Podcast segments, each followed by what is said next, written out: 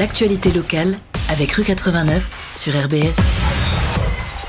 Et on est vendredi, il est 17h, c'est le moment de rue 89 Strasbourg. On est avec Thibaut Véter. Comment ça va Thibaut? Ça va super et toi Pierre? Très bien, merci. Bienvenue à toi sur euh, RBS. T'as des cheveux détachés maintenant, c'est incroyable. Ouais, je me lâche un peu. Petite nouveauté. C'est pour venir chez toi. C'est beau, c'est beau. Juste pour RBS, c'est magnifique. On va parler de plusieurs euh, articles que tu as fait cette semaine, aussi un peu les articles de, tes collègues.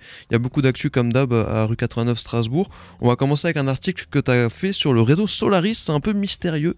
Est-ce que tu peux nous parler de ça déjà Le réseau Solaris, qu'est-ce que c'est? Est-ce que c'est des trucs de constellation? Un peu, un peu chelou. Exactement, c'est le, le, fruit d'une enquête sur euh, plusieurs semaines.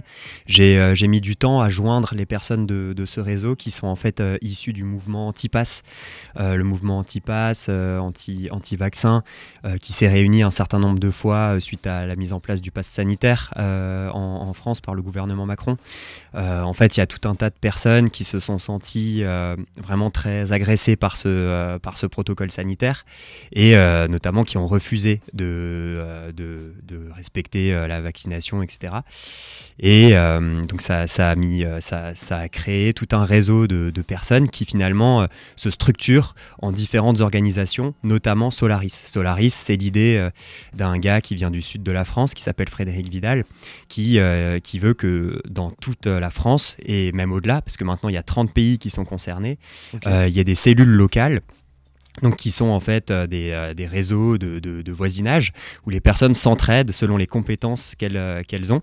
En fait, chaque personne qui rentre dans le réseau est invitée à dire quelle est son identité, quelle est, quelles sont ses compétences, ses biens qu'il peut mettre à disposition du réseau dans le but de survivre à l'effondrement qui arrive. Et en fait, Frédéric Vidal, il a un discours dans un certain nombre de vidéos, fleuves sur YouTube, où il explique que l'effondrement est très très proche, que la catastrophe arrive et qu'il absolument mailler ce réseau pour être prêt quand, euh, quand ça arrive. Et puis il prévoit aussi la fin d'Internet, des, euh, des, systèmes de, de télécommunication euh, normales. Et donc, ah en fait, il s'entraîne à communiquer par, par un réseau radio aussi dans ce. ah, carrément, ah ouais, ça, ça, va loin.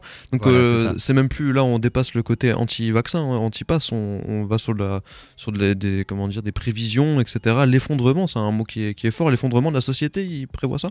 Voilà, c'est ça exactement. Après, euh, au final, euh, c'est aussi l'investissement dans ce réseau, ça passe en fait énormément par des discussions sur euh, Telegram, l'application de, de, messagerie. L'application sombre où on peut faire plein de choses bizarres. voilà, c'est ça. Et en fait, donc chaque cellule locale, ou presque, a son canal Telegram. Mhm et euh, peut euh, donc euh, échanger. Et en fait, toute la journée, il y a des profils comme ça qui, s'échangent, qui s'invitent à des événements. Ça peut être des événements, de, de des ateliers de Qigong, des séances de yoga. Et aussi, il y a des contenus politiques qui sont, qui sont partagés très régulièrement, avec par exemple une prépondérance de, de, de postes issus de, de, profils comme celui de Silvano Trotta, qui est une euh, une figure qui est euh, régulièrement accusée d'être d'être complotiste, qui considère par exemple que c'est euh, Bill Gates qui a qui est derrière la pandémie. Ah oui, ça c'est un truc qui revient souvent. Voilà. Et en fait, on a tout un tas de, de, de conspirations diverses qui sont très régulièrement partagées et bien bien accueillies sur ces sur ces canaux. Et, et puis après, il va aussi y avoir des, des, personnalités comme Virginie Joron qui est au Rassemblement national, une eurodéputée qui est particulièrement particulièrement euh, opposé au protocole sanitaire. Donc euh, on, constate que c'est aussi un moyen de faire passer des courants politiques euh, qui sont plutôt orientés en, général, en général à droite sur ces, sur ces canaux. Plutôt à droite anarchiste, entre guillemets, de droite, on, chose comme ça Je sais pas comment on peut définir. je dirais souvent, de, souvent d'extrême droite quand même, même s'il y a aussi beaucoup de gens qui vont se revendiquer non politisés. Mhm. ça se veut apolitique comme mouvement, bien que sur les, sur les canaux, concrètement, finalement, les, les, euh, les publications de, personnalités politiques d'extrême droite sont souvent bien accueillies. Après, l'idée, c'est vraiment pas de dire tous les membres de Solaris sont d'extrême droite. Euh, par contre, on constate ça sur les canaux. Donc tu as pu intégrer euh, les canaux Telegram Oui, voilà, je suis, je suis sur différents canaux Telegram de, de Solaris. Puis après, j'ai interviewé aussi des personnes, de, des membres de Solaris. Mhm.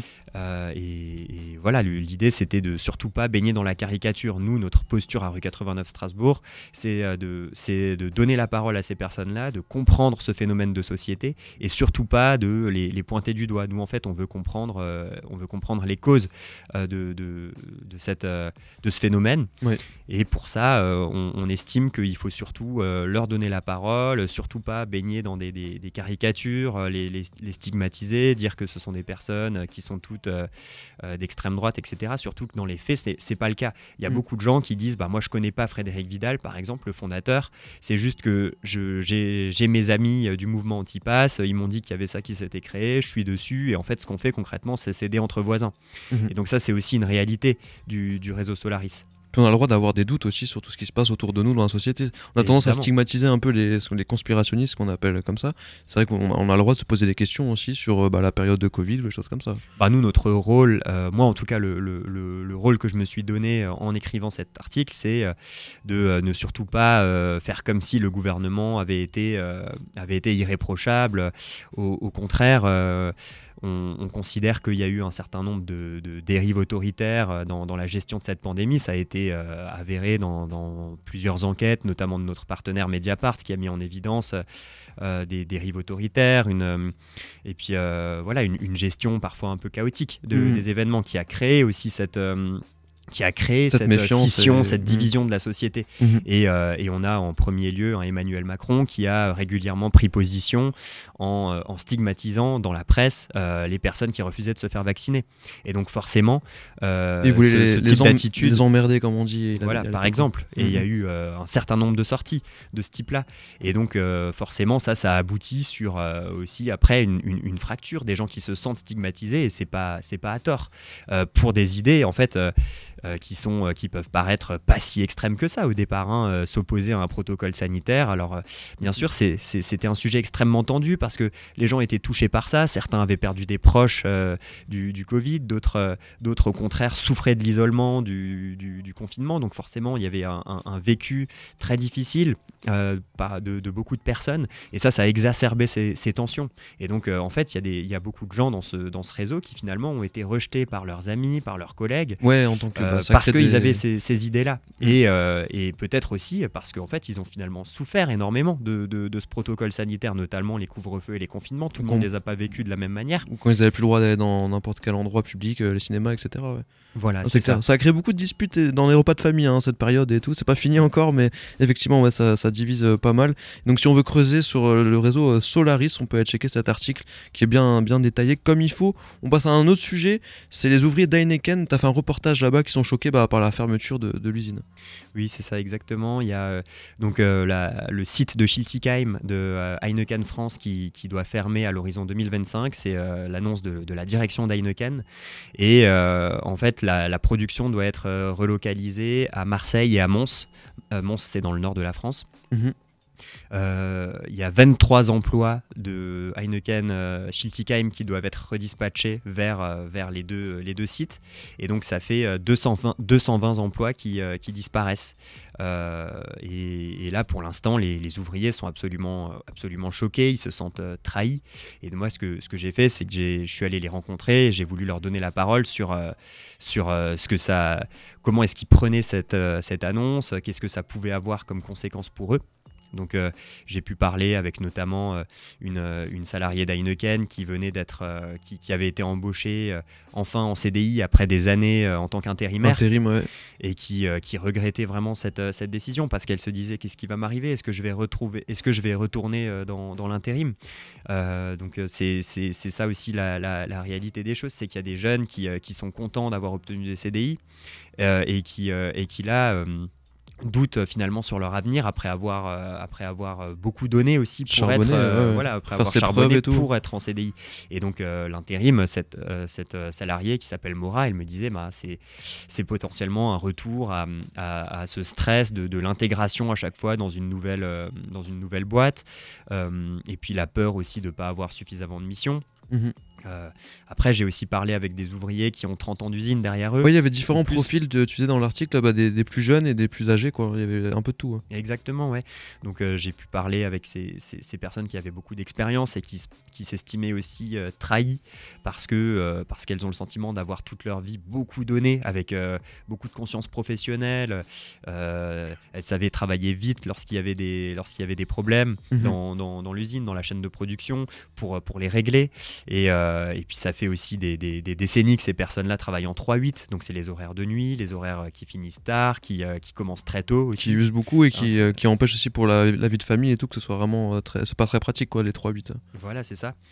Donc euh, ça, c'est un autre profil, hein, ces personnes qui, euh, qui arrivent euh, à, 50 ans, après 30 ans d'expérience de, de, professionnelle à Heineken, qui se disent mais qu'est-ce que je vais faire si ça ferme mm, mm. Et donc les, les syndicats se préparent déjà à négocier de grosses indemnités pour essayer de, de, combler, de combler potentiellement ces, ces, années qui ne seront pas travaillées parce que ces personnes ne sont pas sûres de retrouver un emploi après. Et ça, ça serait, ça serait dramatique pour, pour la retraite. En fait. Pour la retraite, c'est ça. Hein. Parce que toi, pour la suite, là, il n'y a même plus de négociation de, pour la fermeture, ça c'est sûr, c'est bah, fait. Les, les syndicats le départ. Quoi, les... essayent. Et les syndicats, euh, dans l'idéal, obtiennent euh, la non-fermeture, mais euh, ils ont peu d'espoir et se préparent aussi déjà à la négociation des, des, des indemnités. De licenciement, ouais de, licenciements, c'est ça. Plus de 200 personnes, donc c'est énorme, ça fait très très mal.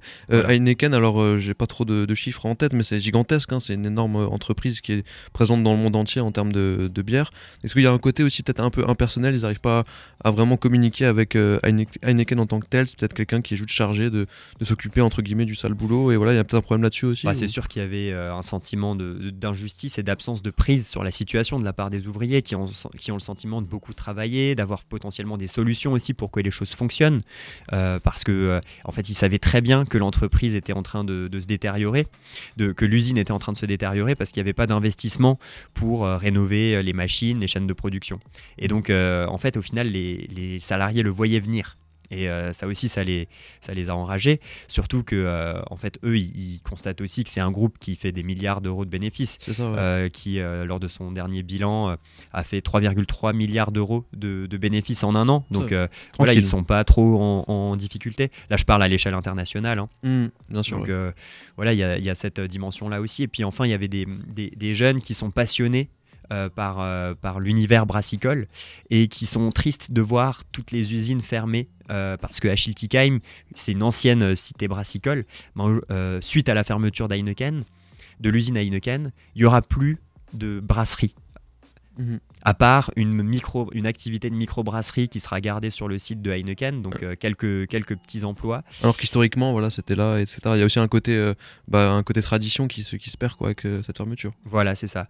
Alors, il y en a qui se, qui se mettent à espérer que des, des brasseries plus petites, peut-être locales, se mettent à, à, fleurir, à essaimer sur place aussi.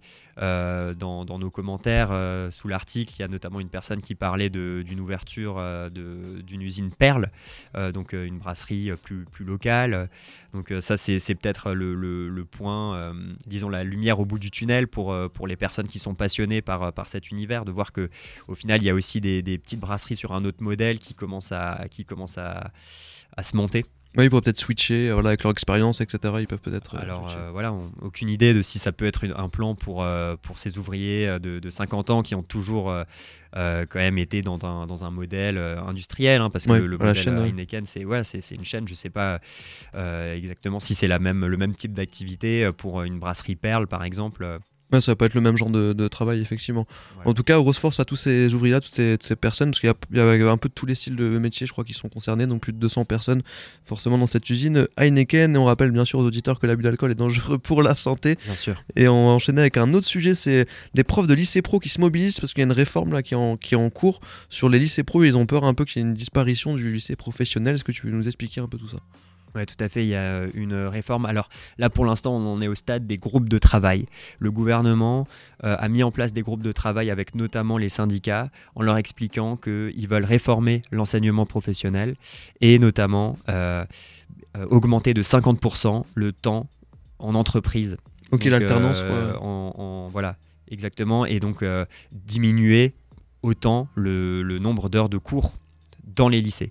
Et donc mmh. ça, les, profs le prennent très mal parce qu'ils considèrent que euh, leur rôle est important et que euh, les, élèves ne doivent, pas, ne doivent pas devenir une sorte de, main-d'œuvre pour les, entreprises locales euh, par le biais de ce système. Et euh, en fait, ils considèrent aussi que c'est déconnecté de la réalité parce que les, même les entreprises avec lesquelles ils sont en contact, en tout cas c'est ce qu'ils disent, hein, euh, euh, ne sont pas favorables à cette décision parce que les entreprises se rendent bien compte que les jeunes ont besoin d'abord d'une phase Ouais, à l'école. Bah, faut euh, pas au qu'ils lycée. viennent euh, en connaissant rien, parce que c'est pas non plus le rôle de l'entreprise de tout apprendre euh, au, au lycéen. quoi. Voilà, c'est ça. Ils sont pas formés pour ça. C'est un, c'est un travail. ça nécessite des compétences. Et euh, comme le, le- le soulignaient bien ces, ces profs, il y en a qui le font depuis 35 ans. Euh, donc euh, voilà, c'est eux, ils voient ça vraiment comme, euh, comme un affront. Et en même temps, euh, ils leur apprennent euh, euh, à faire des CV. euh, ils leur apprennent à faire des lettres de motivation, le savoir-être. euh, ils Le leur apprennent à devenir autonomes dans une entreprise. Ils leur, même pour le, le- pour euh, les gestes précis euh, professionnels. C'est c'est un travail même si un, un professionnel euh, dans une entreprise maîtrise bien le geste, il ne saura pas forcément bien le, le montrer à un élève. Ouais, il n'aura pas ouais. forcément le temps de le faire. Mm. Donc euh, c'est c'est, pour, toutes, pour toutes ces raisons que les, les profs voient ça comme, comme un, un- un gros problème et finalement une, une vision de l'éducation. Euh, qui est euh, de, créer plutôt des travailleurs que des citoyens, des, Mm. des travailleurs corvéables, parce que euh, le- l'école, pour, pour les profs, c'est aussi le moment où on peut parler euh, droit du travail, sécurité, euh, environnement, euh, où on va dire, bah, faut pas que vous acceptiez tout, on leur explique ce qu'est un contrat, ce que les patrons vont pas forcément faire, enfin ça dépend du patron. Pas forcément dans l'intérêt du patron d'expliquer les droits aux salariés, Voilà, effectivement. Mais c'est clair, c'est assez intéressant. parce qu'on dit souvent, quand même, la phrase qui revient souvent, la pratique, c'est ça, ça fait plus avancer rapidement que la théorie. Mais voilà, faut pas non plus exagérer. Des fois, quand on est jeune, quand on a là, on parle de jeunes de entre 15 et 18 ans, quoi. Exactement. Faut ouais. que, euh, la- que de la pratique quasiment, enfin, c'est beaucoup, quoi. C'est euh, oui, c'est ça. C'est il y a beaucoup de gens qui disent il faut apprendre sur le tas. Euh, là, en l'occurrence, ils ont déjà un temps euh, en, en entreprise évidemment, et les profs euh, disent que c'est nécessaire, qu'il le faut aussi pour qu'ils soient un minimum au contact de l'environnement professionnel. Mais que uniquement ça, c'est pas c'est pas suffisant. Et puis même, il y a, il y a aussi euh, en lycée professionnel des enseignements autres, culturels par exemple, Mhm. parce qu'on considère que les, les élèves ne doivent pas, ne doivent pas juste apprendre à, à devenir des travailleurs. C'est, l'école, c'est aussi, c'est aussi d'autres choses. Bien sûr, exactement. Donc ça assure et je pense au niveau là on parle de l'académie de Strasbourg, mais je pense au niveau national ça va se mobiliser. Donc euh, pour le moment c'est pas encore euh, fait, mais c'est des discussions. Tu le disais des groupes Voilà, de c'est discussion. ça. Alors le, la, la loi, selon le calendrier qui a été présenté par le gouvernement, ou le, la, la loi ou la nouvelle, le- la nouvelle organisation devrait être présentée euh, courant 2023, no- no- normalement au printemps.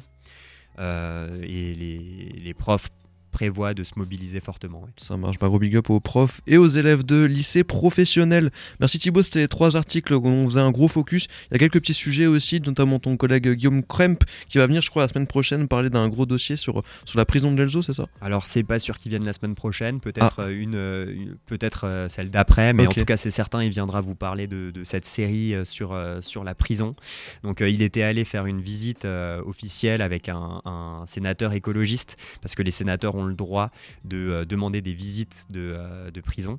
Et, euh, et en fait pendant cette visite, a priori, ils ont vu les lieux en meilleur état, qui sont, qui sont dans le meilleur état.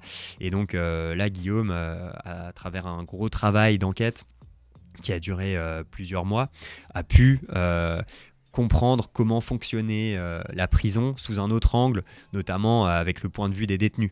Euh, D'accord. voilà. Donc c'est l'objet de cette euh, série qui devrait se décliner en, en six épisodes sur, euh, sur la prison euh, pour, pour donner un peu la parole euh, aussi euh, aux détenus. Ça marche, bah, ça, à checker ça tout bientôt sur rue 89. Merci Thibaut Vetter. Merci à toi C'était Pierre. très intéressant. On se retrouve tout bientôt euh, sur RBS les vendredis à 17h. Ciao, ciao. Ouais, à bientôt. Ciao. Le 16-18 sur RBS.